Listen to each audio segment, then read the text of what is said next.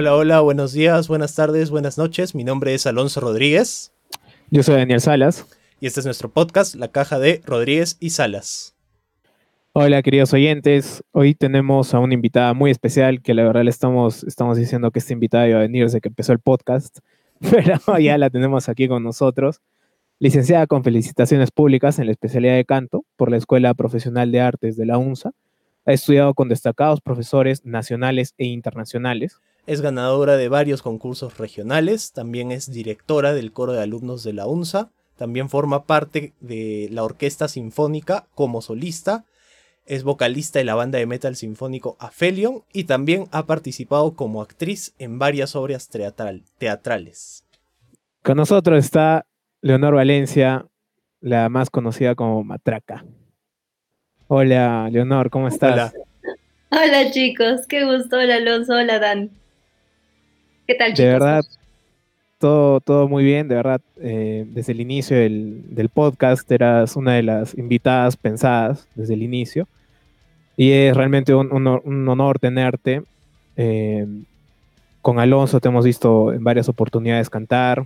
Yo te he visto cantar. Y bueno, cuando hicimos el rock sinfónico, ¿no? Con la UNSA. Y realmente ha sido muy. Es, muy lindo que por fin puedas estar con nosotros. Es cierto, desde que, desde que planteábamos ya los episodios para esta temporada del podcast, teníamos la, idea para, para, que formes parte de esto, para que participes en uno, porque con Daniel definitivamente pensamos que eres ahora mismo, dentro de lo que es la escena local de la ciudad, una de, de las mujeres que más ha formado parte en varios proyectos y a la vez no solo en la música, ¿no? sino también en el teatro por ejemplo, en El Fantasma de la Ópera, en Los Miserables, entonces tienes una trayectoria muy amplia, ¿no? Y eso también este, dice mucho de ti y también eh, significa que tienes una gran experiencia en cómo funcionan, ¿no? Las cosas acá en la ciudad. Dentro de todo ahí estamos, ¿no? Cada proyecto o cada iniciativa o cada intención, porque hay muchos proyectos que solamente quedan en eso, en proyectos, este, te dejan justamente una enseñanza sobre cómo manejar el siguiente, ¿no? Eso, por ejemplo, es lo que pasó en el caso esto de Los Miserables, que fue un proyecto de universidad donde como estudiante, inicialmente como estudiante y ya después como egresada estuvimos trabajándolo. Entonces es como que si ustedes buscan quizás ahí en YouTube, que seguramente están ahí las grabaciones, hay todo un cambio desde lo que fue 2013, 2015, 2018. Entonces es como que hay una mejora que inclusive es algo contrastante, ¿no? La última versión de la primera y así pasa. Claro, y en la última versión esto, bueno, participó toda la UNSA, eh, mi compañera María Paz, que siempre escucha el podcast, Aloncito María Paz, la percusionista, Saludos estuvo ahí, nos contaba. Yo recuerdo que ese año no estuve en la orquesta, fue el único año que no estuve en orquesta, que estuve con el maestro Sócrates y su conjunto, y me la perdí. Dice que fue espectacular. Me hubiese gustado participar, pero cuéntanos ahora, ya como egresada, que ahora estás dando cursos extracurriculares en la, universidad, en el curso de canto. ¿Cómo es ahora tu visión de egresada y más en esta situación, en esta pandemia en la que estamos? ¿Cómo estás enseñando? ¿Cómo ves a los chicos? ¿Cómo ves el avance? Cuéntanos un poco de eso. Eh, bueno, en realidad esto de la pandemia es eh, en el tema laboral, más aún para, para este tipo de trabajos que realmente necesitan esta, esta conexión personal, ¿no? este tacto, ha sido, ha sido bien chocante, pero bueno, el ser humano se caracteriza por la adaptación y justamente porque siempre vamos viendo qué mecanismos y cómo llevarlos en favor, ¿no? En el caso del canto, yo veía al inicio, cuando se dio la pandemia, yo vi casi, lo vi prácticamente inviable lo de seguir trabajando, ¿no? O seguir teniendo alumnos, o sea, lo pensaba bien, decía, ¿será posible? ¿Cómo? ¿No?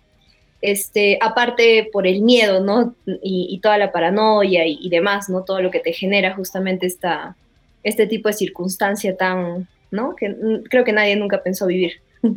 Entonces, este, al inicio, para, digamos que las clases las estuve tomando así como que con pinzas, pero es como que uno va aprendiendo de la experiencia, ¿no? Eh, más que nada el tema de sincronizar. La música necesita sincronización, ¿no?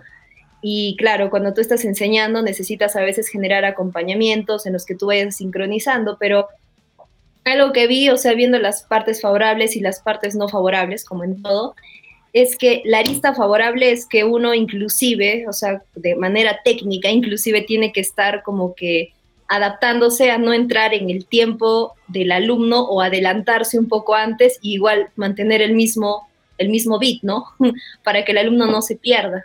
Al final lo que importa es que el alumno se sienta acompañado, no que tú lo entiendas, no, sino que él se sienta acompañado.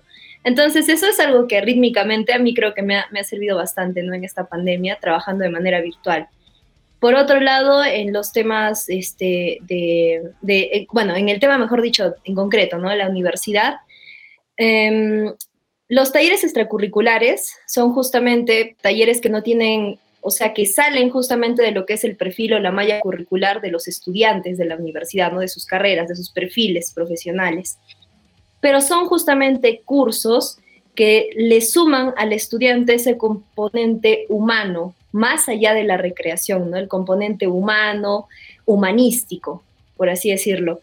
Eh, estos cursos extracurriculares van desde cursos netamente musicales, como de instrumento, voz, etcétera, hasta los cursos de todos los cursos de artes escénicas, los cursos de danza, cursos de origami, y no estamos hablando de cursos este, en forma básica, sino cursos inclusive que, están, que son eh, dictados ¿no? por docentes con mucho renombre eh, o con premios nacionales, entonces que tienen mucha experiencia por compartir y que gracias a esto de la virtualidad pueden conectarse con los alumnos de la UNSA de manera virtual que probablemente si estuviéramos presencial no sería así, porque ellos están en otros lados, no están necesariamente en Arequipa.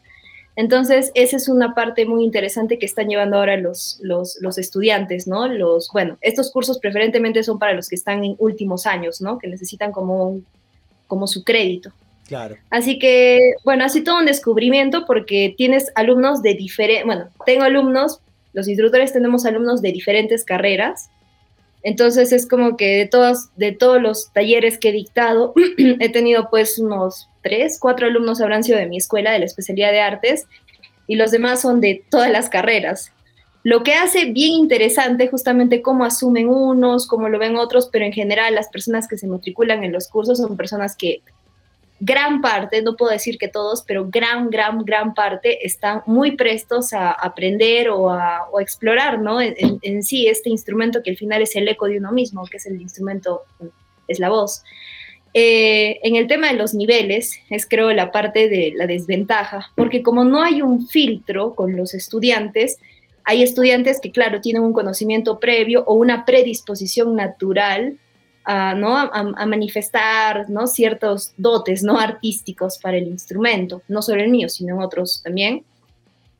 Pero los alumnos, como dicen, ¿no? Quien quiere puede, ¿no? Hay muchos alumnos que inicialmente es como que tenemos 16 sesiones en promedio e inicialmente están como titubeando la mayoría, pero después empiezan, ¿no? A, como que a soltarse, así sea de manera virtual empiezan a soltarse y por ahí es donde vas viendo, ¿no? Con el tema de sus evidencias y los videos que van enviando, ya te das cuenta más o menos cómo llegar a cada alumno, ¿no? Cada alumno es un mundo.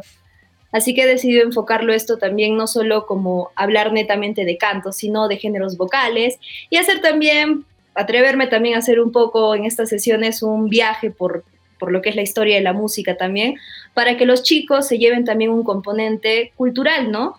Dentro de todo. O sea, no serán los mejores cantantes, les digo, no todos van a poder ser muy buenos cantantes, pero sí espero que tengan un poco más de cultura general sobre esto, por lo menos sobre este tema, ¿no? Este tema tan universal que es la música. Y también este, manejen mejor su dicción, su oratoria, ¿no? Que es tan necesaria inclusive para cuando se presenten a prácticas profesionales, etcétera, ¿no? Entonces, hay que ir viendo la forma en que esto sea útil, no solamente desde la parte técnica, ¿no? que es lo que hemos estudiado en música, sino también en el día a día, ¿no? en el cotidiano. Qué importante también en estos cursos son los profesores, ¿no? porque bueno, hay, eh, tú sabes también que en la escuela misma hay profesores que siendo músicos no te enseñan nada o te enseñan totalmente desganados y hay otros profesores que dices, wow, ¿no? Qué, increíble cómo te enseña y, tú buscas eso. Em, ¿Tú cómo, cómo has hecho o cómo has mezclado todo esto para tener una clase que todos me han comentado que te admiran. Eh, he tenido oportunidad de, hablar con otros chicos que han llevado tu, taller extracurricular. Todos me comentan eso, que les has inspirado esta, este bichito, ¿no? del canto. ¿Cómo así has visto tú por hacer eso o lo has hecho naturalmente? ¿Has tenido algún plan? ¿Cómo crees? ¿O depende de cada persona? Cuéntanos un poco de eso. Mm, en primer lugar, gracias. gracias, de verdad. Este, siempre me alegra saber, ¿no? Es, es, bueno saber los buenos, malos comentarios, de todo en realidad, para también construirse mejor. Este, creo que en, en, sí los alumnos y la disposición que tienen, que tienen al inicio, creo que cuando un alumno recién se matricula al curso, creo que ese es el momento clave donde tú tienes que tienes que mantener esa capacidad de asombro, esa capacidad, ¿no? tienes que mantenerla en todas tus sesiones. O sea, tienes que sorprenderlos o tienes que buscar la forma en que estén ahí contigo. Este, desde la primera sesión es lo que trato de hacer, pero no puedo decir que esto es como que así súper natural porque em, las, primeras, las primeras sesiones con los primeros talleres, por ejemplo, que estuve llevando, sí tenía un poco de miedo y qué tal si les, les exijo mucho cuando les digo así y todo pero creo que en la franqueza está todo, ¿no? Este, por otro lado, creo que los estudiantes, que después nos volvemos profesores, maestros, etcétera, o mentores, somos un constructo de las personas que nos han tocado. Y justo comentabas, ¿no? El tema de los maestros. Creo que me llevo lo mejor de los maestros que he tenido. Bueno, tú también conoces algunos de los maestros o hemos gozado prácticamente los mismos maestros dentro de la escuela.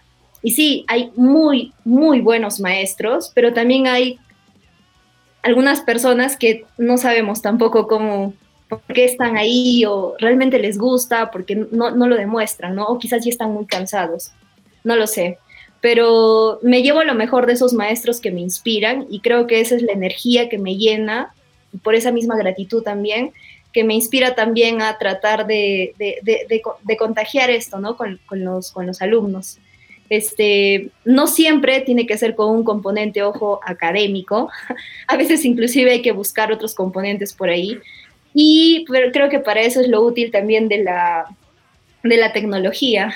Por ejemplo, hace unas sesiones en pandemia descubrí este filtro del Snapseed y lo descubrí con mi sobrina. Entonces dije, a ver, ¿cómo es este filtro? Y es como que te cambia rostros y te pone formas de dibujitos, pececitos, demás. y dije, ok, puedo utilizarlo esto, claro, con alumnos más pequeños, pero un día que estaba tratando de hablar también así en talleres y desde ese día lo empecé a utilizar para todos los talleres, dije, voy a empezar a utilizar un filtro de pescado a veces cuando estén cantando. y les digo, pues hagan la forma del pescado, ¿no? Y es como que les digo así, es como el fish mouth, les digo, les digo técnicamente, ¿no? Porque es así como se llama, ¿no? La, la disposición. Y de pronto dije, ok, sin que se den cuenta, yo estaba hablando y flup, y activé el filtro. Y todos, era como que las cámaras empezaron a prenderse de los pocos que no prenden, porque siempre es la regla que estén con la cámara prendida. Y todos empezaron a prender las cámaras. Entonces, sí, pues, o sea, a veces hay que agarrarlos así en frío, y más aún con la virtualidad que nos hace tan distantes, porque estamos pues haciendo monólogos con la pantalla. Entonces, creo que siempre hay que tratar de manejar esos componentes, ¿no? No digo que el Snapseed sea la salvación, pero hay mecanismos, ¿no? Yo les cuento también algo que quizás por ahí para alguien les sea muy útil. Como todo el mundo está ahorita con esto de la, la música incidental, digamos, para acompañar ciertos momentos, lo que hago, por ejemplo, para, mi, para la lectura de, de notas, o no notas, sino las devoluciones, ¿no? A veces les pongo esta música y es muy gracioso.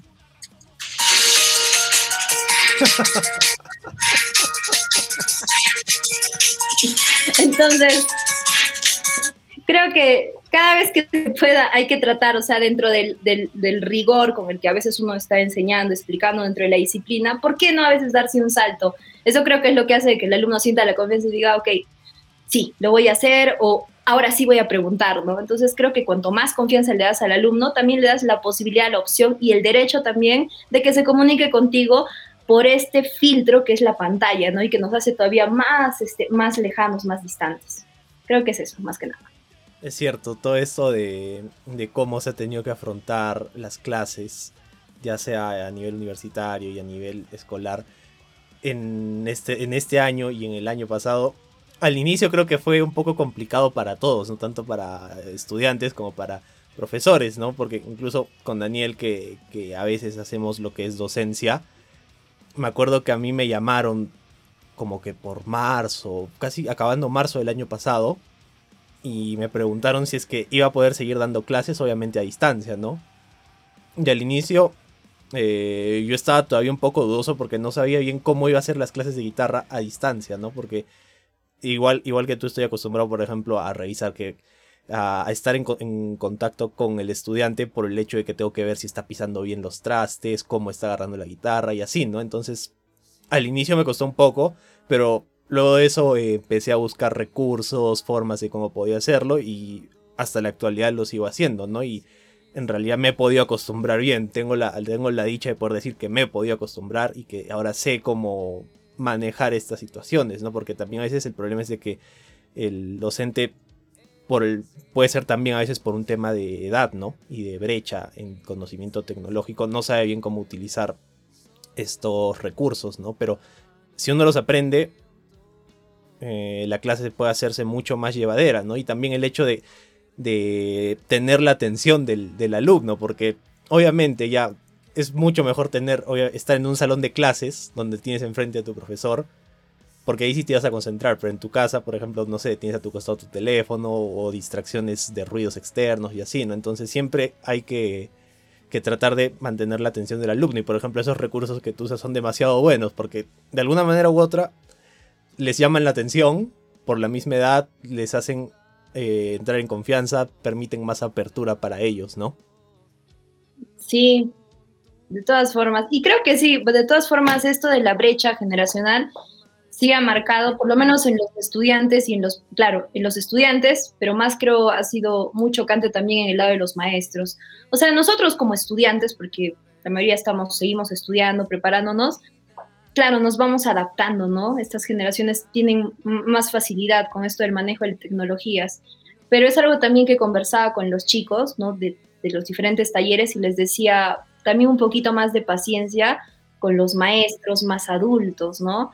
Porque dentro de todo están haciendo su esfuerzo, recién están aprendiendo a usar lo que es la cámara, entonces siempre con asertividad, ¿no? Los comentarios. Eh, esto me toca de manera muy personal porque yo, yo, yo tengo a mi mamá también que es docente. Entonces, para mi mamá esto de estar manejando la, computadora o, de estar haciendo todas sus presentaciones, correcciones, asesorías de tesis, todas estas cosas, pero así de manera virtual, ha sido, ha sido, ha sido muy chocante para ella, inclusive doloroso también porque no a ella le ha pasado, pero a algunas de sus colegas, ¿no? Colegas que les pasan esos comentarios a veces tan poco, tan destructivos, ¿no? A veces del, mismo, del mismo ¿sí? Muy poco empáticos. Entonces, es ponernos de ambos lados también, ¿no? Y tratar nada más de compartir y, por ahí siempre la ayuda, ¿no? La ayuda, felizmente que existe esto de la ayuda remota también, ¿no? Exacto. Con los profesores mayores o con la gente adulta que necesita también para su teletrabajo, ¿no? Creo que es dar facilidades.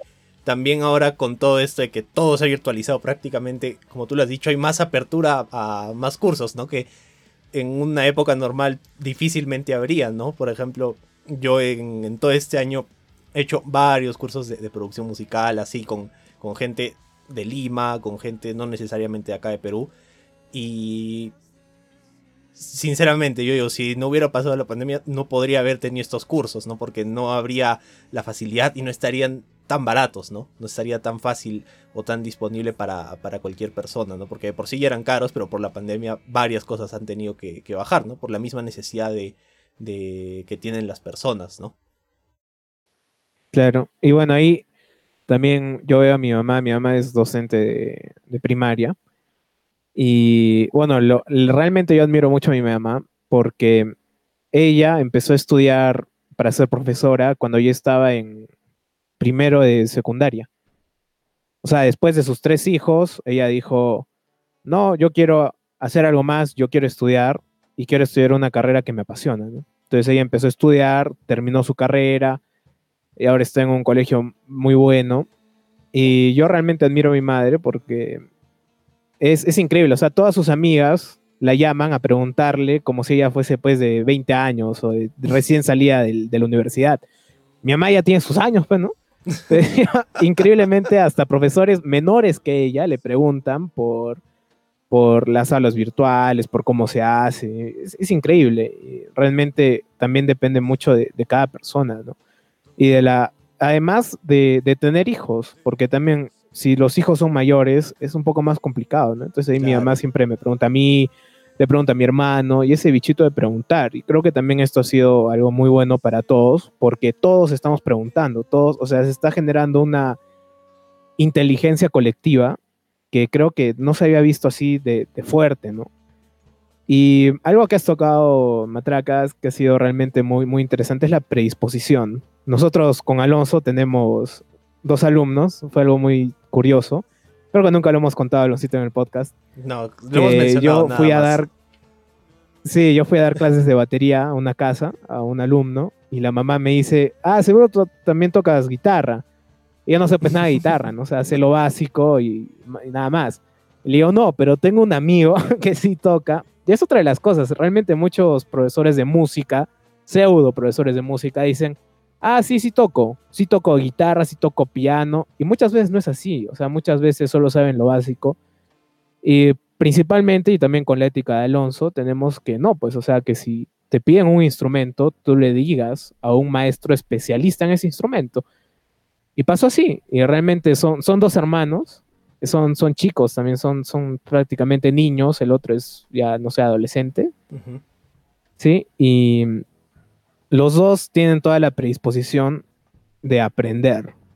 No, Aloncito, Alonso le deja sus, sus ejercicios, yo le dejo también que estudie, y, y los dos tienen la predisposición. Qué importante es la predisposición. Sí, no, no, definitivamente, porque hay, sí, he podido trabajar con otros chicos que eh, es como que, haces, te dejo esto, practícalo. Llega la siguiente clase, ¿qué tal? ¿Cómo te ha ido? ¿Lo has practicado? No, no lo he practicado. Y es como que, pero tú querías sacar esta canción, no puedes sacarlo, no podemos avanzar si no estás practicando esto, porque es básico, es necesario. Y es como que, no, pero sí me sale igual. Y cuando llega la hora de la hora, no le sale nada, pues. Claro, la predisposición.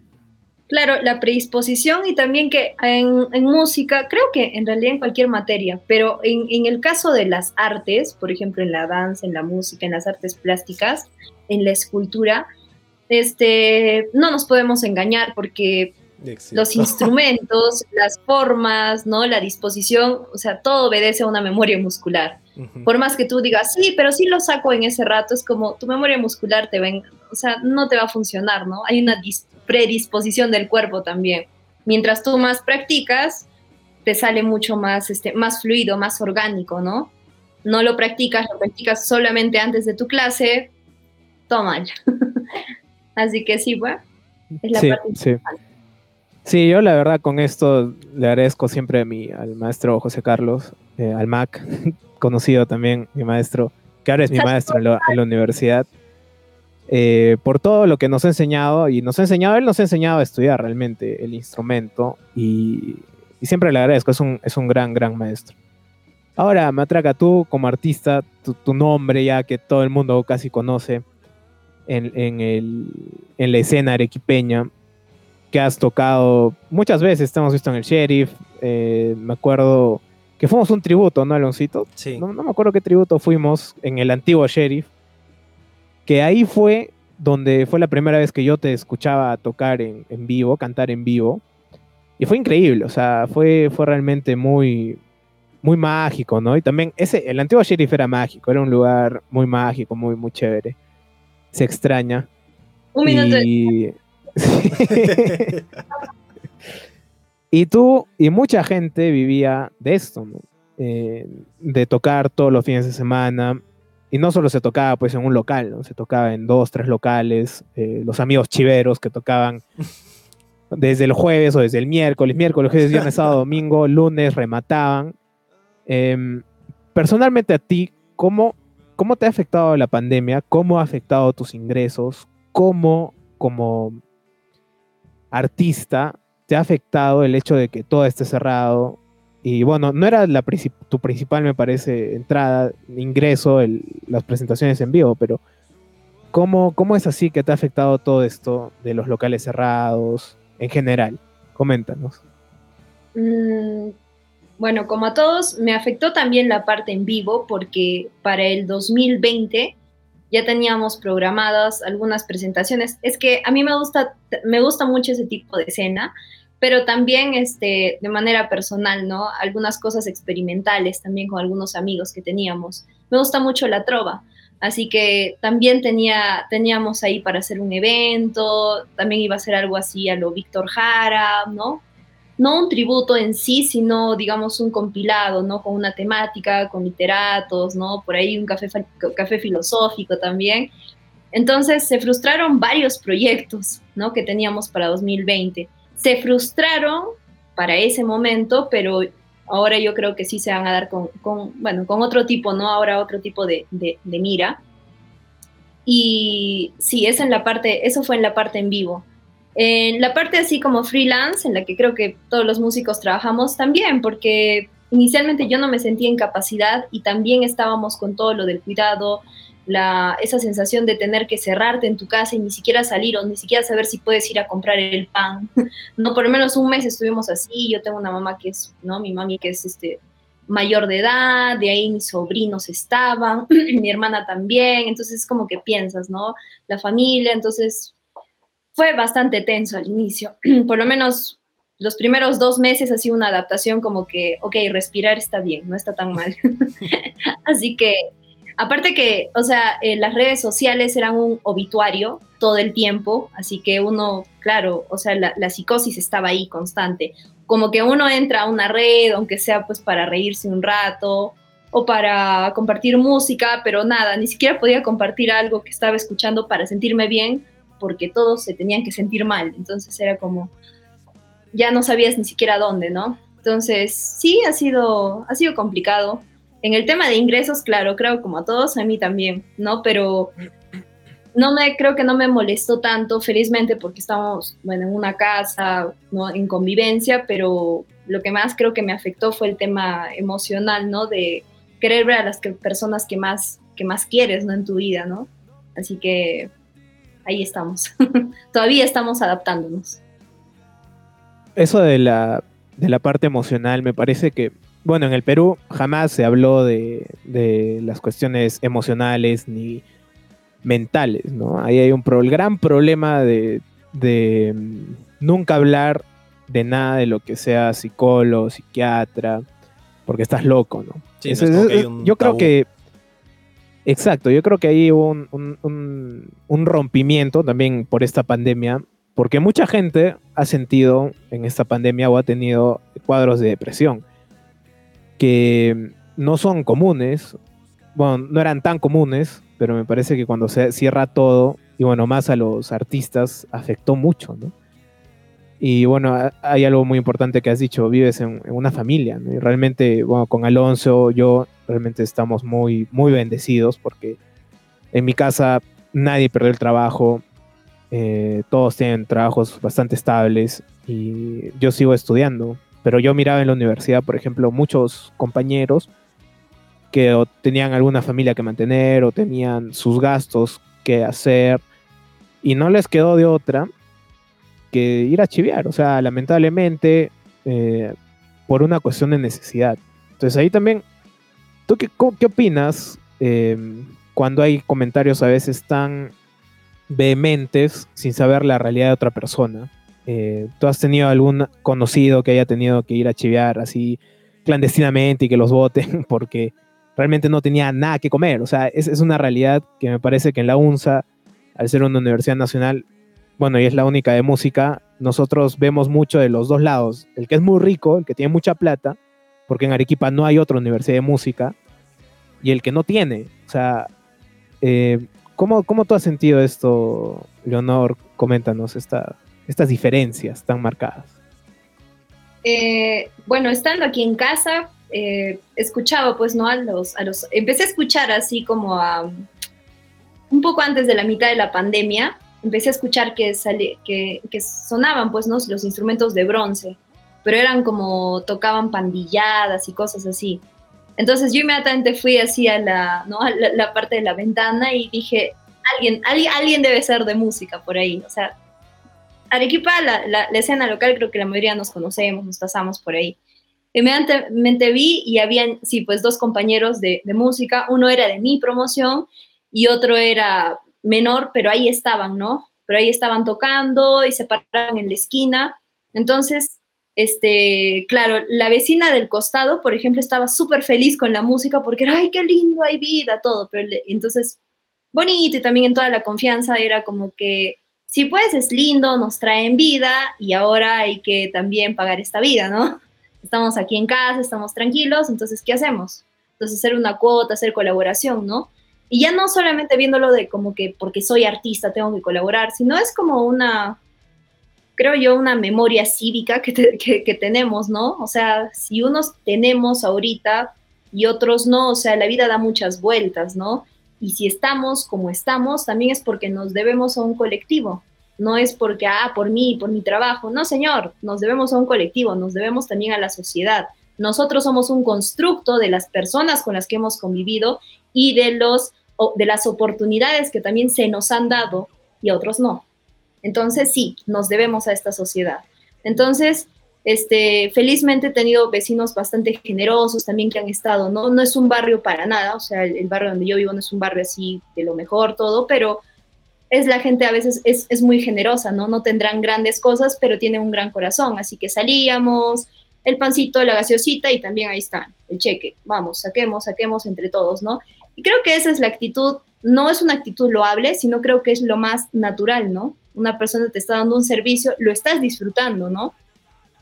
Caso contrario, cuando a veces vas, ves a gente que se para, los ve y dice, qué lindos chicos, y se van. Y me parece tan, o sea, mil veces déjalos, ¿no? Solo retírate, ¿no? O por lo menos dales un buen aplauso, ¿no? claro, el músico no vive de aplausos, repito, no vive de aplausos, ¿no? El artista en general pero hay que ser muy consecuentes también, ¿no? O sea, ¿qué te hace de más? A ti no te hace como lo, que aprendes en la combi, ¿no? No te hace ni más rico, no te hace ni más pobre, pero ¿qué te hace? Pues soltar un par de soles, ¿no? Así que eso es lo que he podido ver. Y sí, este, mm, también como para comentar, yo antes trabajaba en la catedral, en la catedral de, con, con, el coro de niños, ¿no? El coro de niños talento, así. Pero también es como vino la pandemia y la administración se olvidó de que, de que las artes son tan necesarias así como comer también. Así que se olvidaron también. Así que de manera así también freelance y así, y que quede en grabación y todo, pues seguíamos con la iniciativa y hemos así trabajado ad honorem todo el año para los niños, ¿no? Tratando de hacer que los niños se sientan en, esa, en esa conexión todavía, ¿no? Con, con, otros niños como ellos, así talentosos y también sigan cantando, y por lo menos salgan un poquito del foco de mis papás están preocupados porque estamos con el COVID. No, no, no, no, no, estamos en canto, tranquilos chicos, vamos a cantar, vamos a volar un rato y así. Entonces, esto lo menciono también por el tema de la salud mental que me, mencionaba ahorita Dani, porque es lo que la sociedad, ¿no? La, estos sectores que nos manejan, las élites, se han olvidado, ¿no? La salud mental, la cultura, la cultura de salud mental va más allá del tema recreativo, es un tema ya de construcción, ¿no? ¿Qué tipo de personas estamos construyendo en el día a día? No son máquinas de procesar y, generar otras máquinas, ¿no? O sea, estamos construyendo personas, a la humanidad. Así que mucho ojo con, estos temas también. Es muy importante lo que has dicho de respecto al sector cultural, ¿no? Que tanto el Estado como tanto el sector público como el sector privado tiene abandonado este sector, ¿no? Por ejemplo, yo no estoy en la UNSA, yo estudio en una universidad particular y bueno, cuando no había pandemia teníamos lo que es, por ejemplo, talleres de danza, talleres de música, había taller de teatro, eh, también había coro. Yo participaba en el taller de música, pero bueno, desde el 2020, desde que empezó todo esto ya de la pandemia y los semestres comenzaron en las universidades, en la mía, por ejemplo, eh, hasta la actualidad los talleres de arte se, han suprimido y no hasta ahora no, no, se han, no se han vuelto a reactivar, ¿no? Entonces, eh, por ejemplo, a varios de mis amigos no les choca, ¿no? Pero a mí sí me chocó porque al menos a mí sí me ayudaba a, a, desestresarme, a relajarme durante el semestre, asistir a mi taller de música, ¿no? O sea, porque ahí eh, tocaba, eh, conocía más gente y aparte conocía más música, ¿no? Que eso es lo importante al final también de estos talleres, ampliar el ampliar la base que uno tiene, ¿no? Y era algo que, por ejemplo, hablaba con, los chicos del taller, incluso con el mismo profesor, ¿no? Se hablábamos, este, pese a que no había ya este contacto por parte de la universidad, ¿no? Y es lamentable, qué triste de que, en serio, las universidades muchas veces no piensen en esta situación, ¿no? Porque fuera del tema ya de, de estrés, como tú lo dijiste, es para tus créditos extracurriculares, ¿no? Que obviamente necesitas para, para poder graduarte. Y si no hay talleres, ¿cómo vas a ganar esos créditos extracurriculares? Ahí también está otro problema, ¿no? Ya ahora en el sector público, igual las artes están este, abandonadas, ¿no? los protocolos se han dictado para los espectáculos y todo esto, pero seamos sinceros, son protocolos que no se pueden aplicar a todo el país y sus diferentes realidades que tienen. O sea, pueden aplicarse en Lima de repente, pero no necesariamente esos protocolos pueden aplicarse de manera correcta en la sierra, ¿no? O en la selva. Entonces, eh, eso todavía nos muestra el terrible centralismo que todavía tenemos, ¿no? Y que definitivamente el arte todavía lo consideran como la última rueda del coche. Algo ahí, Aloncito, que has tocado es, es muy importante. Bueno, y increíblemente en universidades privadas, que supone que tienen un poco más de plata o, algo así, ¿no? Un poco más de estatus. Increíblemente, bueno, la verdad la UNSA en ese, en ese aspecto sí se ha preocupado mucho más, creo, en, esta cuestión de los talleres. Y bueno, el lado más humano, ¿no? que también era parte de, la acreditación que tanto han buscado y que toda la, la, mayoría de escuelas está en el proceso de acreditación, si no ya se han acreditado. Y bueno, es algo eh, Leonor, que siempre hablamos en el podcast y siempre llegamos a, lo mismo, lamentablemente, este tema de, las artes que están olvidadas en el país. Eh, bueno, tuvimos un episodio especial para la polémica de Mayra Coto, que desentrañamos eh, con datos reales y cosas reales, que bueno, el premio, o sea, es, un podcast bastante largo en el que sacamos muchas conclusiones. desmitificamos algunas cosas, desmentimos verdades que se difundían así, que, eran ciertas, pero obviamente no lo eran, que era simplemente eh, pura especulación. Y lamentablemente, o sea, cuando nosotros lo planteamos ese episodio, dijimos, hay que tratar de, ayudar a concientizar sobre la verdadera función del Ministerio de Cultura y que está haciendo de repente por ahí cosas, las cosas bien, ¿no? Pero cuando encontramos fue como que, ala, no, no, ya no. Encontramos muchas, muchas irregularidades que tratamos en lo posible de, estar conectados y que se, solucionaron. Bueno, después de toda este, esta cosa hubo un, taller del, mismo ministerio para ver las, las bases y todo, ¿no? Para ver qué se cambiaba. Entonces, eso es por parte de, las artes escénicas, ¿no? Pero por la parte de la música, que es en lo que nosotros nos especializamos, con Alonso también, que es gran guitarrista, tú que eres egresada de la universidad, eh, ¿sientes este desapego total por parte del Estado? ¿O sientes tú, o qué, podría, qué podríamos hacer todos como artistas, como músicos, para cambiar esto? ¿Tú cuál, cuál crees que sería ese, esa solución, ese, ese diálogo? ¿Qué crees que podría, se puede hacer para que nos tomen más en serio o para que se escuche el clamor de tantos artistas? Es una pregunta bien amplia en realidad y para responderlo creo que sería se me vienen varias cosas en la cabeza. En primer lugar, habría que reconocer, tratar de reconocer siempre de manera muy pública cuál es la función del artista en la sociedad. El artista desde siempre se ha caracterizado por ser, también un comunicador social, ¿no? A través de, justamente, ¿no? De, de estas creaciones, ¿no? El artista siempre se ha caracterizado también por ser la vanguardia. ¿Y qué era una vanguardia desde siempre? ¿Qué han sido las vanguardias? Han sido una respuesta, una respuesta frente a, un, a una situación, ¿no? A un tema, a un tema social. Entonces, el artista siempre ha sido eso, ha sido prácticamente el conducto para, ¿no? para tratar de llegar con un mensaje un poco más esbelto, quizás, a otros lados, ¿no? Y esos, ese tipo de mensajes inclusive han tenido mejor trascendencia que inclusive los mensajes a veces solamente de boca en boca o mensajes escritos. Entonces, ese es el valor del artista. El artista es un comunicador social. ¿Por qué nos quejamos también de que el artista, ay, qué tipos de artista escuchamos ahora? Que sí, claro, la gente es lo que consume, ¿no? Entonces, ¿por qué es que ahora tenemos, le damos más cabida o la prensa o también este, ¿no? las redes inclusive le dan más cabida a este tipo de, de artistas y pseudoartistas que nosotros también los podemos reconocer? ¿Por qué? Porque es lo que la gente quiere consumir porque no sabe todavía de cuál es el valor real del artista en sí, ¿no? Es muy fácil llamar a cualquier artista ahora, ¿no? Entonces, y va más allá de un título, sino es una construcción, ¿no? Una construcción, es un conducto del mensaje. Así que primero que nada, reconocer bien el valor del artista, también para valorar y hacer valorar el, el trabajo también de nuestros colegas, ¿no? no solamente músicos, artistas plásticos, bailarines, artistas escénicos, etcétera, ¿no?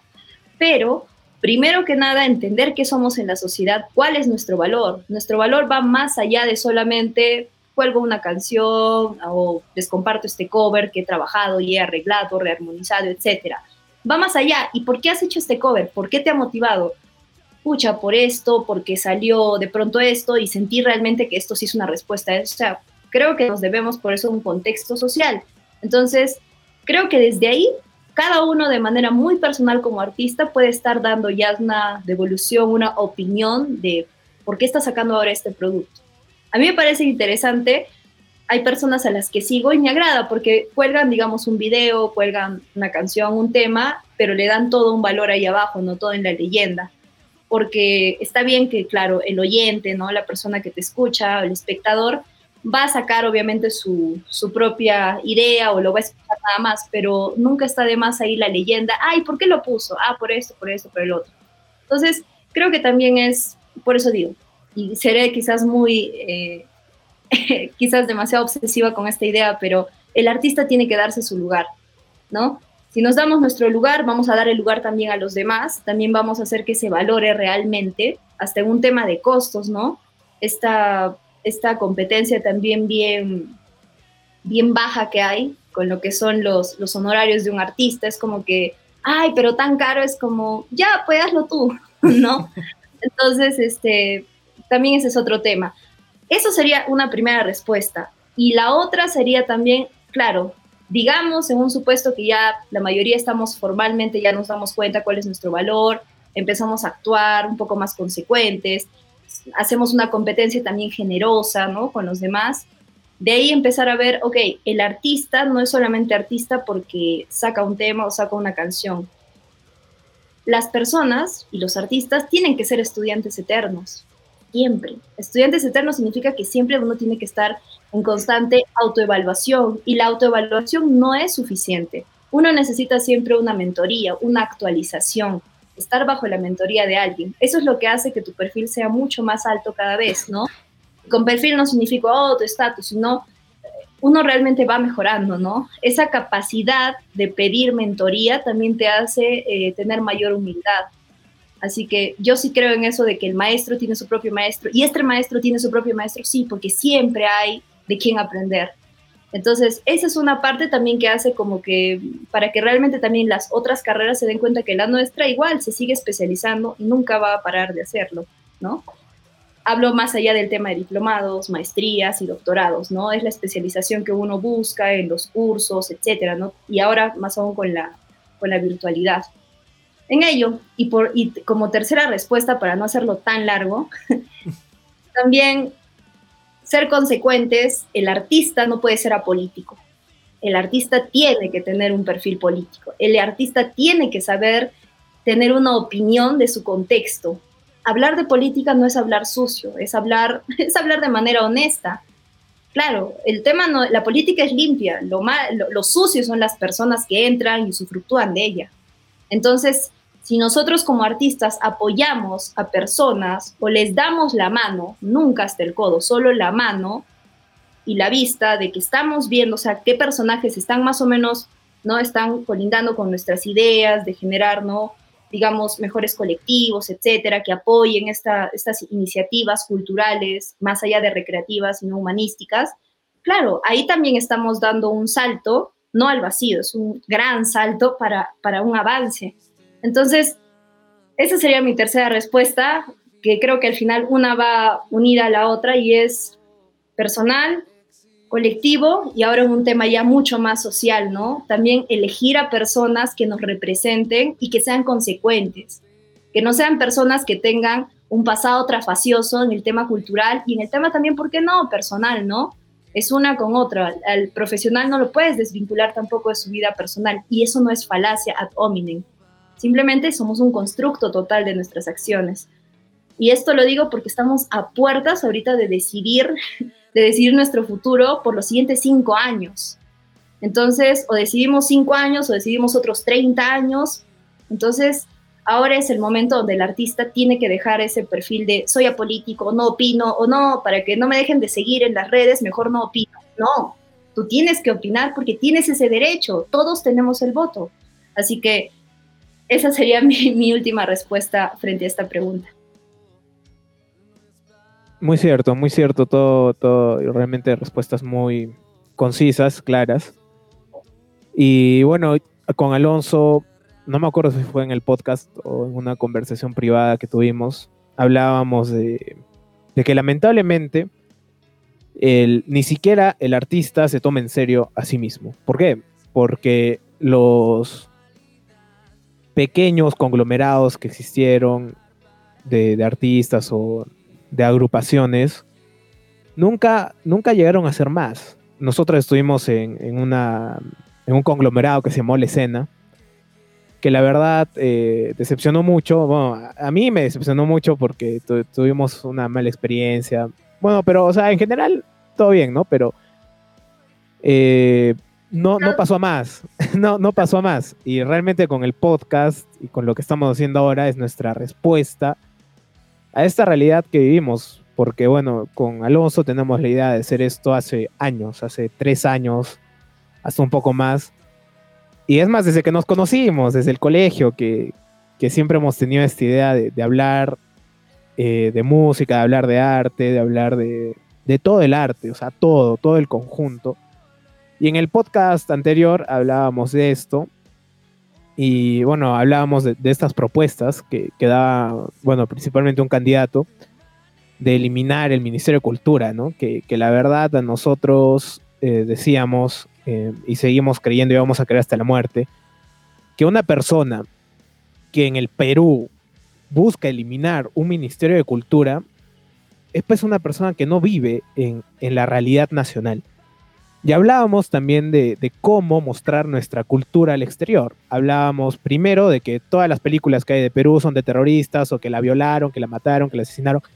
Pero no hay ninguna que esté realmente bien hecha en una cuestión de que te muestre toda la cultura peruana. O sea, lamentablemente nos hemos encerrado en la época de crisis, en la época del terrorismo. Hay miles de películas del terrorismo, hay miles de películas de, del marginado que viene a, buscar un buen lugar, pero en ninguna de ellas se muestra la cultura tal cual. Por ejemplo, hablábamos del anime y que el anime, los japoneses han hecho un trabajo pues, excelente en mostrar la mejor cara de Japón, porque Japón, la historia de Japón es una historia de terror, es igual que hablar de régimen nazi en Alemania. Entonces, ¿por qué en Perú no pasa esto? Y bueno, hablábamos mucho de esto, ¿no? Y y realmente es labor del artista sentirse importante. Es algo que hasta ahorita no veo eh, en gente que se llama artista, solo lo veo en, gente como tú, que ha egresado, que ha, visto, se ha rajado el lomo estudiando, se ha rajado el lomo investigando más. Pero el otro lado del artista o de los músicos es que simplemente viven su vida y listo, o sea, no hay más. Entonces, ahí has, hablado, has hablado de este tema, realmente gracias por sacarlo, que nosotros tenemos que ser eh, consecuentes primero, consecuentes con todos. Igual, hay gente que cobra muy poco por enseñar algo. Entonces nosotros también, bueno, yo ahorita no he egresado y sé que cuando egrese también mis honorarios van a subir porque tengo la, conciencia de que no, pues, o sea, estoy estudiando y como cualquier carrera, trabajo. uno estudia y pide más honorarios. O sea, no es descabellado, no es que hay que te has creído ni nada. O sea, increíblemente en Perú es, es, muy barato. O sea, yo estuve en Argentina y la verdad tuve la suerte de haber encontrado un maestro, el maestro Arauco Yepes, que me cobró baratísimo. Pero ¿por qué me cobró barato? Porque vio que venía de Perú, pues. Entonces, pregunté por ahí cuánto cobraba el hombre y pues cobraba mucho más dinero de lo que me había cobrado. Entonces, realmente estoy muy agradecido, pero en Argentina tenía él su tarifa porque era conocido y se daba su lugar. Entonces, realmente, qué, importante es lo que dices de valorizar al artista, ¿no? Sí, no, y hay que tener en cuenta también de que muchas veces el problema es de que eh, el artista no logra unirse o no, los artistas no logran unirse así de manera total como puede pasar, no sé, en otros oficios, en, en otros trabajos. Y eso también marca pues la diferencia, ¿no? En, en cómo te va a, a, ver el Estado, cómo te va a tratar el Estado, ¿no? Teniendo en cuenta que ahora mismo, por ejemplo, eh, se está ya en conversaciones y en desarrollo para una nueva ley del artista, ¿no? Proyecto que está hace más de 20 años, hasta donde yo sé, en discusión, ¿no? Y que el primer desarrollo, el primer diseño de ley que se hizo fue para inicios del 2000 y que quedó en eso, quedó en proyecto porque los artistas no llegaron a ponerse de acuerdo, ¿no? Pero afortunadamente yo veo que actualmente a nivel nacional esa, e, e, esa concepción de que el artista ya no se une, de que cada uno va por su cuenta, ya está cambiando, ¿no? Y eso también creo que es por el cambio generacional, ¿no? Ahora, eh, a nivel local, por ejemplo, hay más unidad que hace 15 años, por así decirlo, ¿no? Hay más este, difusión entre artistas. Y eso se refleja no solo acá en Arequipa, también pasa en Cusco, pasa en Lima, pasa en Tacna. Entonces, es bueno que esto, que esto siga dándose así, ¿no? Porque si hay una, hay una ley del artista, por fin se va a poder formalizar este sector, ¿no? Que es obviamente una de las cosas que más le hace falta también. Exacto. Y bien, ahora vamos a, un tema que tú también pediste hablar, eh, Leonor, que es acerca ah. del... Perdón, Dani. Sí, justo antes, eh, ahorita, hace un momento estabas hablando del tema también del candidato, ¿no? Lo que, él lo que él había dicho había sido, si no me equivoco, había sido en realidad fusionar ministerios. Fusionar es lo mismo que desaparecer un ministerio, es desarticularlo, es desmembrarlo así, así como a tu paja, así, y partirlo así en cuatro y en mil pedazos. Eso es hacer como un ministerio al, al, para los que por ahí escuchen y digan, no, él dijo fusionar, no dijo desaparecer, es lo mismo. Es lo mismo, ¿por qué? Porque al final, o sea, hay algunas direcciones, hay algunos este, tratamientos que se han hecho a ciertas partes muy específicas, como son los elencos nacionales, que terminarían desapareciendo porque no tendrían la representatividad que merecen y la representatividad es la que defiende justamente el tipo de ingreso, honorarios, la competencia, ¿no? Eh, este tipo de convocatorias. Para los que dicen, no, fusionar solamente va a unir, claro, no van a tener la misma representatividad que como un ministerio, sino va a ser como el subministerio o la, y la oficina de cultura.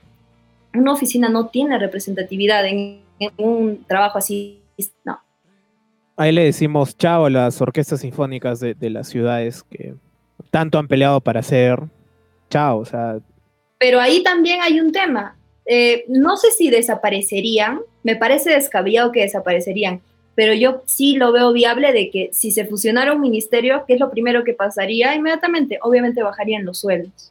No están trabajando para el ministerio, están trabajando pero el músico, el artista, el profesional, obviamente nosotros hemos estudiado para trabajar de esto o vivimos para esto. Entonces, y si lo hacemos bien, claro, merecemos una buena, una buena recompensa porque es nuestro trabajo, así como un médico, un abogado, un ingeniero, ¿no?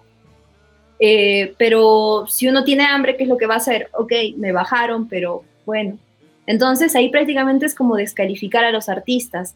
Ahora, ¿por qué una sociedad o por qué un candidato haría que justamente el artista baje la cabeza? Porque claro, es muy inteligente el candidato que lo dijo, porque el artista es la persona que comunica y el artista se caracteriza porque llega de manera viral, más viral inclusive que el COVID, va a llegar a la gente.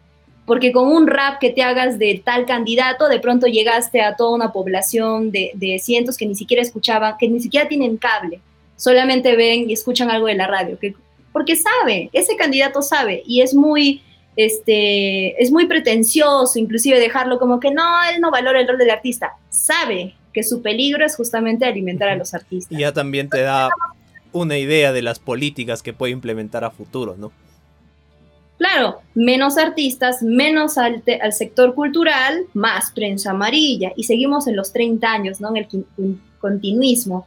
Entonces, creo que eh, con esto quiero llegar a que creo que un artista, si, si, se valora y valora su carrera, o valora a los artistas que lo han mantenido despiertos en toda su cuarentena, gracias a la televisión, a la radio, a su Netflix, a su YouTube, eso está hecho por artistas, desde los que diseñan, los que ilustran, los que te ponen por aquí el dibujito, los que con los que agarras y empiezas a entretener a tus hijos porque ya no puedes para más, porque toda la pandemia estás encerrado con ellos, ¿qué les pones? La Peppa Pig. Y hay música, ¿verdad? Hay artistas, hay ilustradores. Ah, hay artistas detrás. Los artes están en todo. Así que desmerecer y decir, no, pero ¿qué va a hacer pues que lo fusione? vamos a ver, pues vas a subsistir a otra o, vas a tener salud mental sin música, sin teatro, sin dibujos, sin canales. A ver, pues si, si puedes subsistir una sociedad así.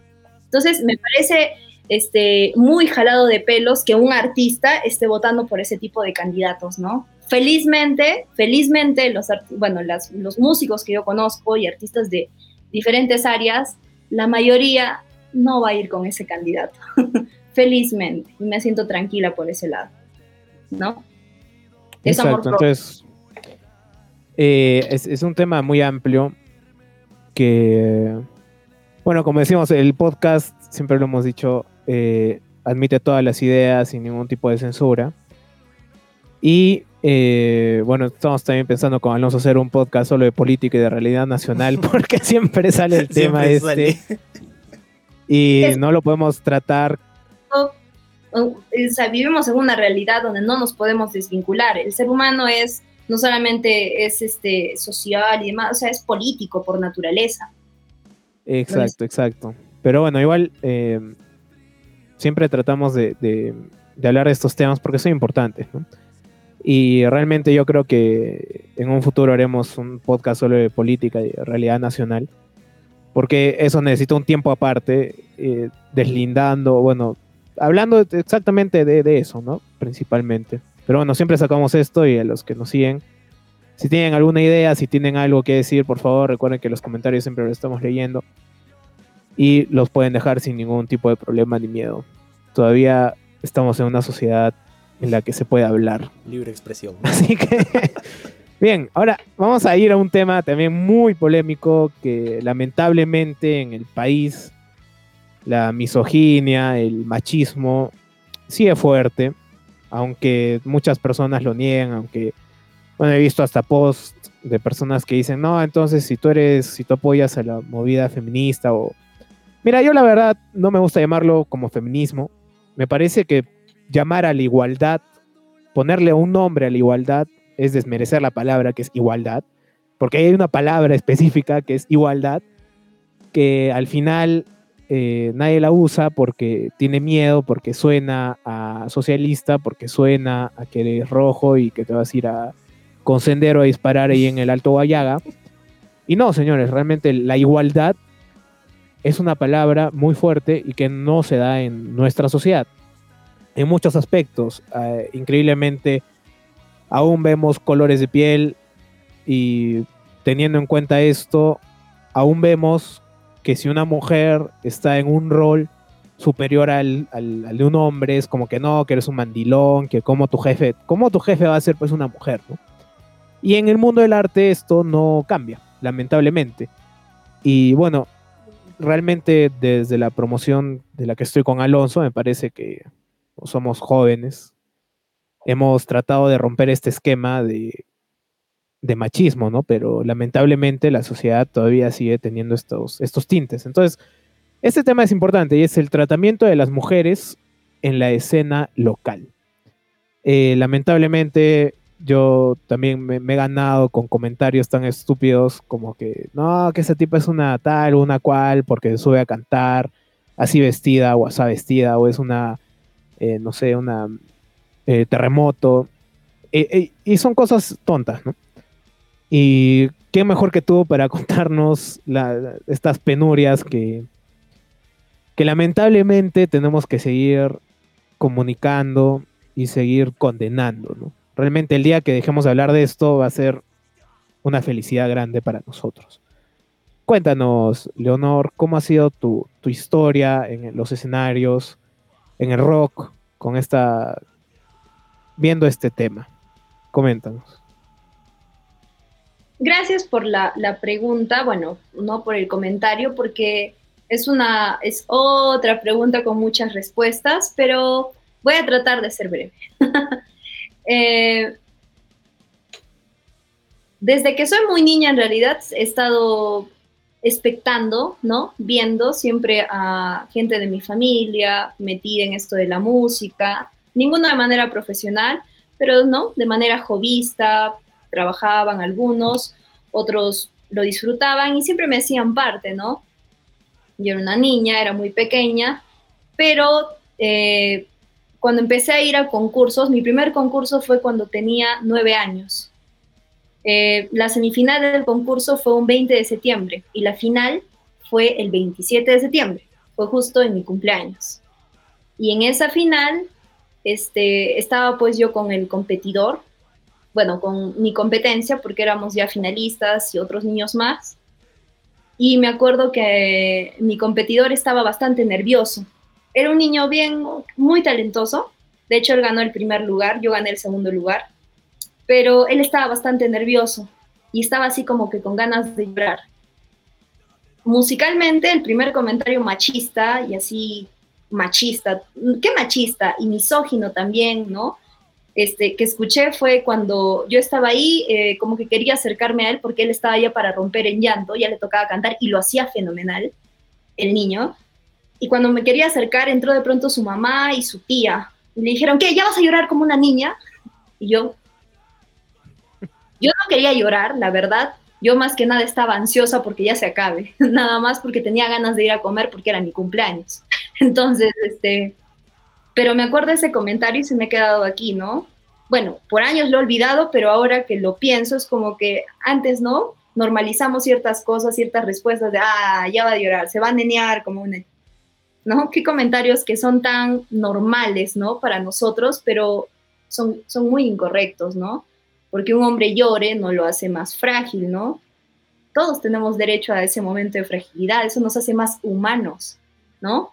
Entonces, esa ha sido eh, la primera vez y de ahí si empiezo a avanzar en épocas, cuando yo empecé a presentarme ya de manera más independiente, en esta escena ha sido desde los 17 años y la primera banda que tuve, un amigo era el que, digamos, que regentaba, ¿no? Que tengamos una presentación y otra, pero lo primero que, me dijo fue, cuando me escuchó cantar, y nos estaba ayudando a las chicas, fue ya, pero todas tienen que estar encueradas, tú, tú, tú especialmente. Claro, yo, era, yo iba a ser la vocalista y era como, ¿qué? ¿Cómo encuerada? Así, porque yo decía encuerada, que sin ropa. No, tienes que estar con cueros. Ah, ya, cueros, sí, pero cueros, pero ya sabes, corto. Tú, creo que tú tienes una mini, ponle una mini, algo, tienes que arreglar, no venir porque así como en el ensayo. Yo iba al ensayo con mi jean y mi polo, zapatillas, normal, ¿no?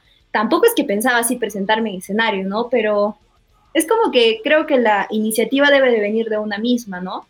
De, claro, si te quieres mostrar, quieres exhibir algo, bien, ¿no?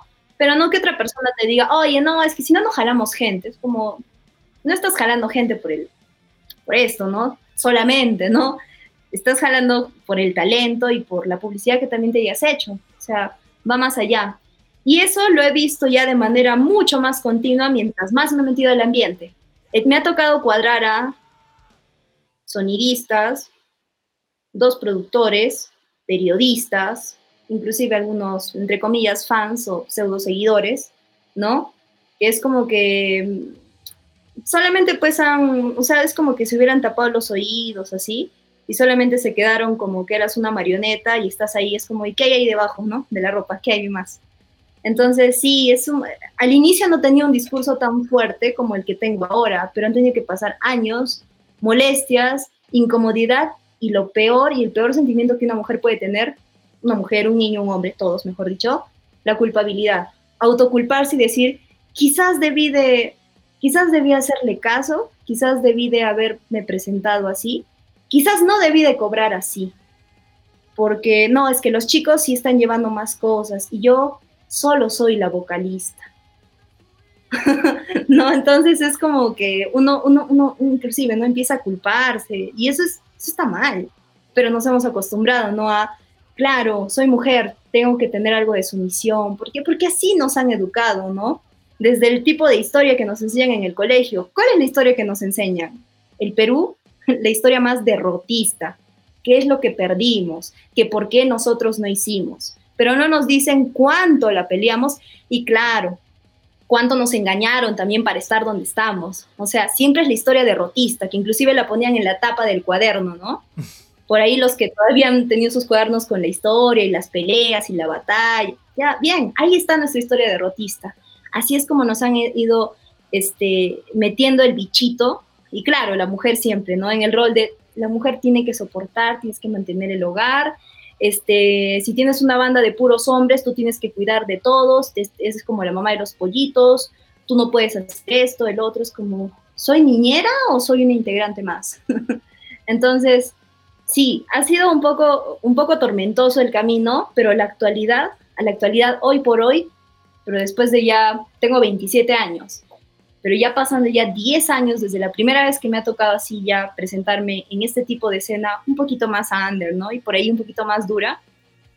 Eh, el respeto a uno mismo, el reconocimiento como artista, mujer u hombre como artista, y empezar a valorarse y dar el rol que uno, o entender el rol para el que estamos. Estamos para ser artistas, ¿no? Eh, estamos para, para ser conductos de un mensaje, para ser instrumentos de un mensaje. No estamos para que nos agarren como cualquier instrumento, no, no, no, ¿no? Y hay que darnos el lugar. Y hay que tratar de mantener respuestas muy fuertes y si es preciso, también hay que ser muy incisivos, incisivas, cuando nos estén tratando por ahí, ¿no? Con el comentario o el chistecito, como para que nos bajemos un poquito. No, no, no. O sea, merecemos todo el respeto.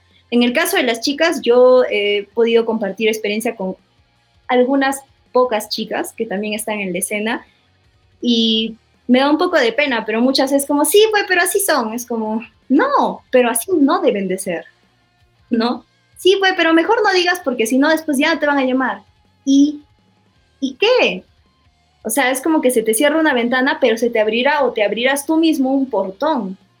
Entonces, eh, nada más hay que autovalorarse, ¿no? Y no esperar a que pasen los años, ¿no? Me hubiera gustado tener este tipo de discurso y sin miedo hace cinco años, ¿no? Que fue una de las peores experiencias que tuve, así ya enfrentándome ya así con, con, con, chicos, ¿no? Así que estaban transgrediendo el respeto.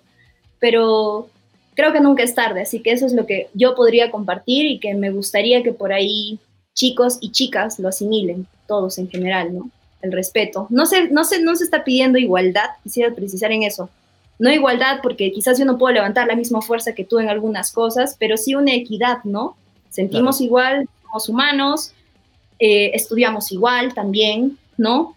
Que tú tengas mejor rendimiento en unas cosas que yo me hace respetarte, pero no me hace ser sumiso. No, me hace respetarte. Y nada, no estamos en una competencia al final, y si es una competencia que sea muy sana, ¿no? No está que, ah, que, ¿cómo vas a ser tú? ¿Cómo vas a meterte en...? No, no, no, todos estamos habilitados. De eso se trata esto de la mujer y hombre, equidad, equidad de oportunidades.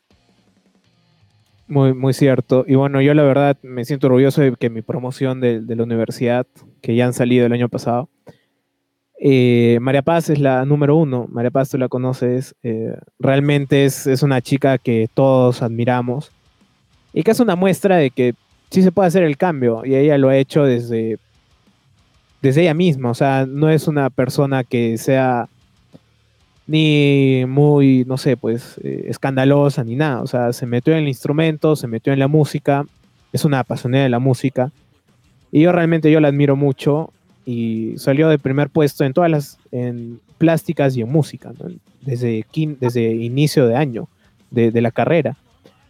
Y estas cosas demuestran que poco a poco, poco a poco estamos haciendo un cambio, ¿no?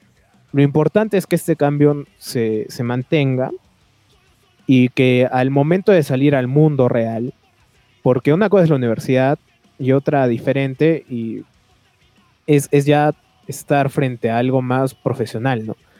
Como tú dices, hay productores, lamentablemente hay eh, sonidistas o gente que se cree con el derecho de hacer algo que tú no le has permitido, ¿no?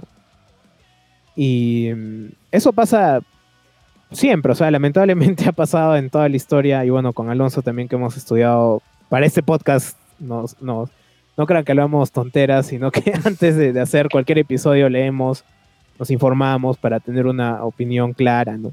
Claro. Y, en la historia, lamentablemente... Fuera de eso también, que en este caso, hablando de la escena, no es algo pues que solo se queda en el papel, ¿no? Que solo leemos ya de un libro, de una página web X, ¿no? Sino que también, o sea, nosotros hemos visto a veces cuando han pasado estas cosas, ¿no? Porque, como bien lo dijo Daniel, tenemos amigas que también hacen esto, ¿no? Que también hacen música. Y no es solo también en la música, ¿no? Muchas veces en, otras artes también esto es algo que, está presente. Sí, y hay algo que, me gusta mucho de lo que dice Dani también, es de la...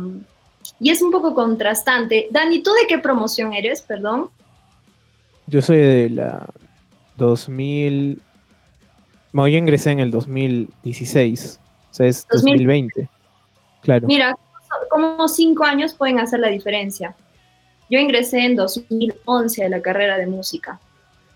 Cuando ingresé a la carrera, este, dentro de ese grupo de personas de las que yo digo no, que me ha me cuadrar productores, sonidistas y etcétera, etcétera, eh, gran parte de mi lucha ha sido con inclusive compañeros de la carrera. Yo, por ejemplo, en la actualidad compañeros de la carrera, me hablo con, no con mi promoción tanto, excepto algunos casos que son gente muy adorable, pero de ahí son compañeros de otros años, ¿no? Pero eh, lo que me pasaba, por ejemplo, en la carrera era esto, ¿no? Ese, ese tipo de acoso en mi misma promoción. Esa sensación de orgullo que tiene Dan y eso de, oh, sí, y ella resalta y hace eso, era algo que yo no veía hace cinco años. Por lo menos así en mi promoción, no. Bien triste en ese sentido. ¿no? Bueno, lo veo así bien triste porque digo, ¿cómo es, no? Las personas, no quisiera pensar en generaciones porque estamos hablando de cinco años de diferencia, ni siquiera como... No hay una brecha. No hay una brecha tan grande, pero cómo a veces las cosas van cambiando. También cómo es las personas, las construcciones sociales que también estos movimientos que están generando, así como despierta, realmente valora quién tienes al costado, ¿no? Y eso, mira cómo se ve esta, mira, en cinco años se ve esa brecha. Yo la acabo de ver ahorita y me parece fabulosa. Eso significa que sí, pues como sociedad sí estamos cambiando o estamos mejorando, estamos progresando y progreso, sí, pues se entiende con eso del progreso como, oh, sí, hay más canon, hay más esto. No, progreso social. No es que seamos más personas, sino seamos realmente más humanos con otras personas, con el ambiente. ¿No? Sí, sí, realmente este, este cambio eh, y también hablábamos con Alonso, con Alonso hablábamos mucho para hacer esto, estos programas. Eh, usualmente nos reunimos un día antes, nos reunimos los miércoles. Nos quedamos hasta las 11 de la noche viendo infinidad de cosas, sale un tema, sale otro. Y hemos visto esto, inclusive en, en juegos, ¿no? Eh, Alonso es un ha sido jugador de, de, todo lo que se puedan imaginar, ha jugado creo todos los juegos de, shooters, no sé ahora cómo se llaman, yo la verdad estoy bien desactualizado en eso. Pero en, este, en esos ámbitos, antes el hecho de, y no hace muchos años tampoco, el hecho de decir, ah, que eres un maricón, antes era un insulto, ¿no? En la actualidad ya está, sí, pues pasó, hay algún problema, tienes algún problema. Entonces, es, esa es una cuestión también de respeto, y no de respeto solamente a la mujer, sino de respeto a la otra persona, simplemente por ser persona. Entonces yo creo que este discurso de respeto a la otra persona, por el simple hecho de ser persona, ya lo tienes que respetar. O sea, así sea el vagabundo de tu, de cuadra, pues, ¿no? O sea, y otra cosa, si la otra persona es irrespetuosa, el hecho de que tú bajes a su categoría no te hace mejor. O sea, hay que estar siempre en, esta onda de, respeto y de tratar de mejorar como sociedad, como personas, de tratar de, llamar la atención, ¿no? Por ejemplo, si, estás, si, estamos hablando en un grupo de amigos y sale el tema de XY persona, decirle, no, pues sí, pero toca más de respeto, ¿no? Claro. O, mira, el simple hecho, bueno, la verdad yo tengo la suerte de que en el grupo de amigos de, la promoción del Dunas, bueno, también es parte del colegio, nosotros hemos egresado el Dunas, que en el Dunas la parte humana siempre ha sido mucho más valorada, creo. nosotros hemos estudiado ahí y lo que yo más recuerdo y lo que las enseñanzas que más me llevo son de mis compañeros, de, de la enseñanza de los profes, más de los que de los cursos. Y la verdad nos impresiona ver noticias como no sé, pues un grupo de amigos se junta y una chica y la tratan de violar. Entonces es pues para nosotros una, una, cuestión descabellada. O sea, ¿cómo es posible que eso pase?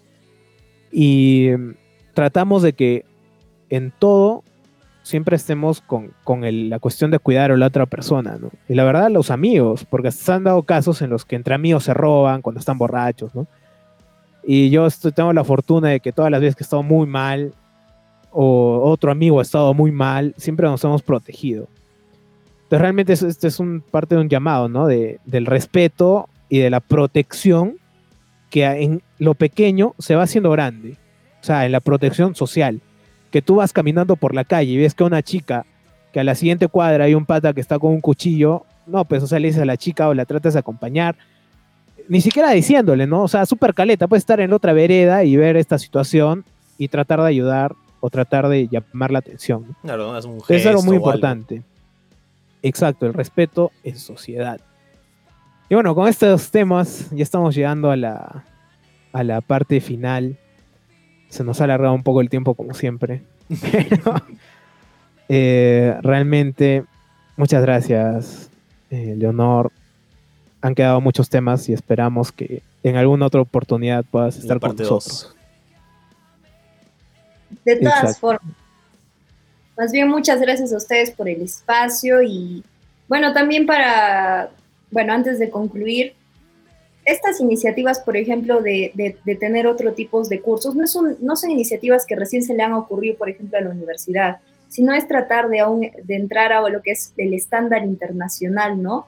La internacionalización de la universidad, que no solamente se trate de convenios, ¿no? ¿Por qué? Porque las universidades ya en, otro, en, otros lugares, en países mucho más avanzados o con ya otro, otro perfil, mejor desarrollo, lo normal, lo más natural, lo más común, que para nosotros recién se está volviendo algo raro, es que no es que de frente se van a lo que es la parte técnica. Primero se trabaja la parte humanística del alumno, dos años de estudios generales. No muy lejos podemos ver este tipo de, ¿no? este tipo de mecanismo que se trabaja en la Pontificia Universidad Católica.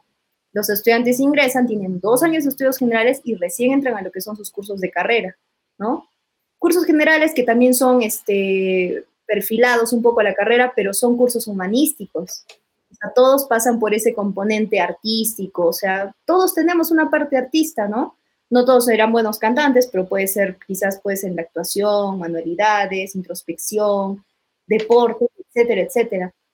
Entonces, la UNCE en realidad lo que ha hecho ha sido como agarrar y saltarse la valla, que, ya, la valla natural que le está poniendo este tipo de sociedades, saltarse y decir, ok, ¿cómo está trabajando el mundo actualmente? Estándar internacional, ya eso es a lo que va.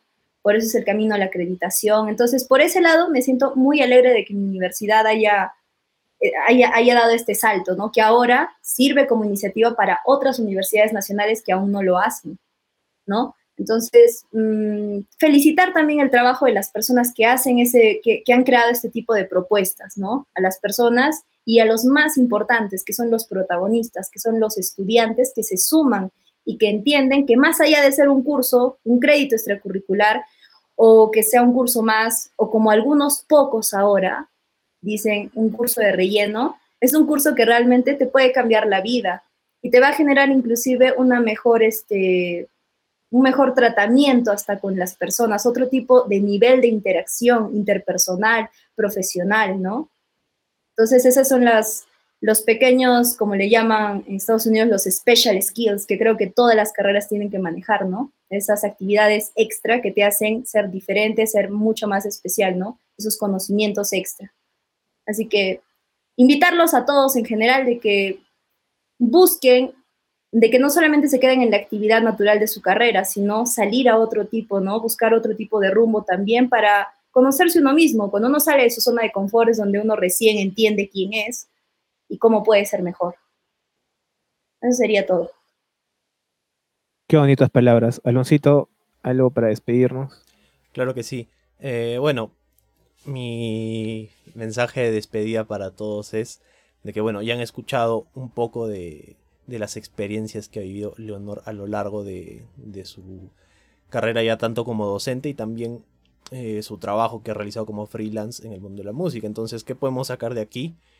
de que obviamente hay muchos prejuicios que tenemos que cambiar, no solo como personas, sino también como, como sociedad, ¿no? Pero empezar por uno mismo, no necesariamente con grandes acciones, sino pensando bien antes de decir un comentario y como padres pensar bien la crianza de los hijos, ¿no? ¿Qué le vas a decir? ¿Cómo lo vas a decir? Porque dos palabras lo pueden marcar para toda su vida y pueden marcar su comportamiento, ¿no?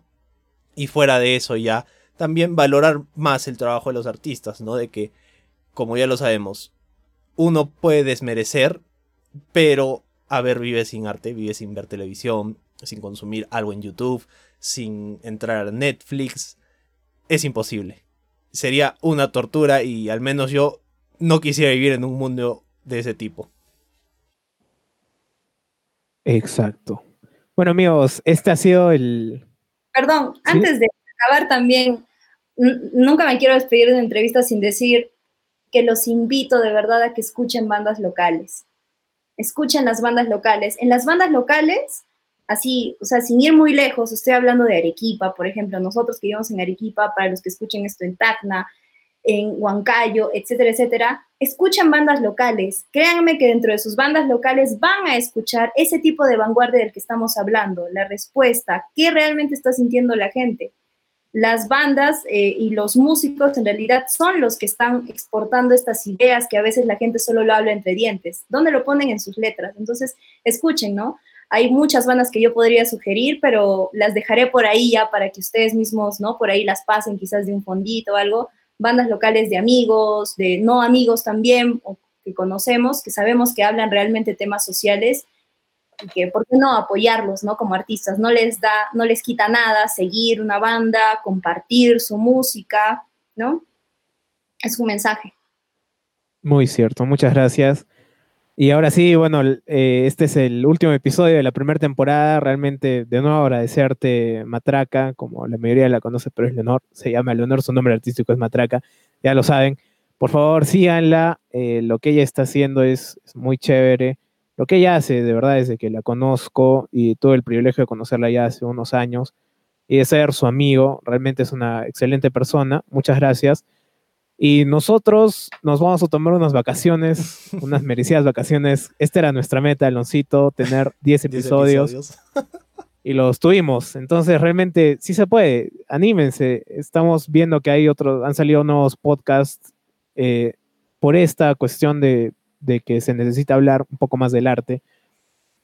Y muchas gracias eh, a los que siempre nos escuchan. Siempre tenemos alguien que nos escuche y lo agradecemos mucho. Muchas gracias a la gente que está siempre conectada con nosotros y nos estamos viendo en unas semanas, no sé, Aloncito, tres semanas serán.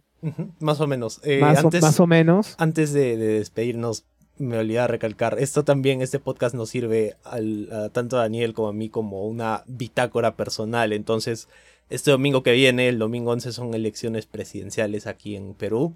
Entonces, si van a ir a votar, si es que ya tienen la edad para ir a votar, recuerden eh, de preferencia seguir las recomendaciones de la OMPE respecto a los horarios para ir.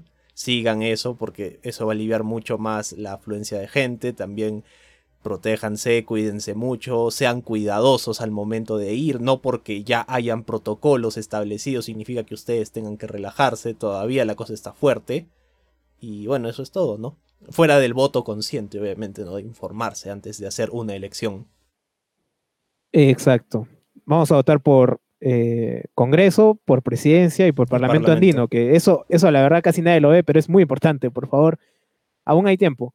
Em, ahora sí, terminamos. Una vez más, agradecer a todos. Nos estamos viendo en tres semanas. Por favor, como siempre digo, al finalizar, lávense las manos. Ahora estamos en, seguimos subiendo. Hemos tenido ayer eh, la cifra de muertos, la mayor cifra de muertos por día. Y es lo que recomendamos. Por favor, vayan a votar si pueden con careta facial, si pueden con su doble mascarilla, como está recomendando ahora abajo la quirúrgica, encima la de tela. Lleven su lapicero, lapicero azul. Si la verdad, por favor, eso va a aliviar mucho. Y eso es todo. Muchas gracias, gente. Muchas gracias, Matraca, de verdad. Y nos estamos viendo en el, la próxima temporada de La Caja de Rodríguez y Salas. Muchas gracias, gente. Chao. Gracias, chicos.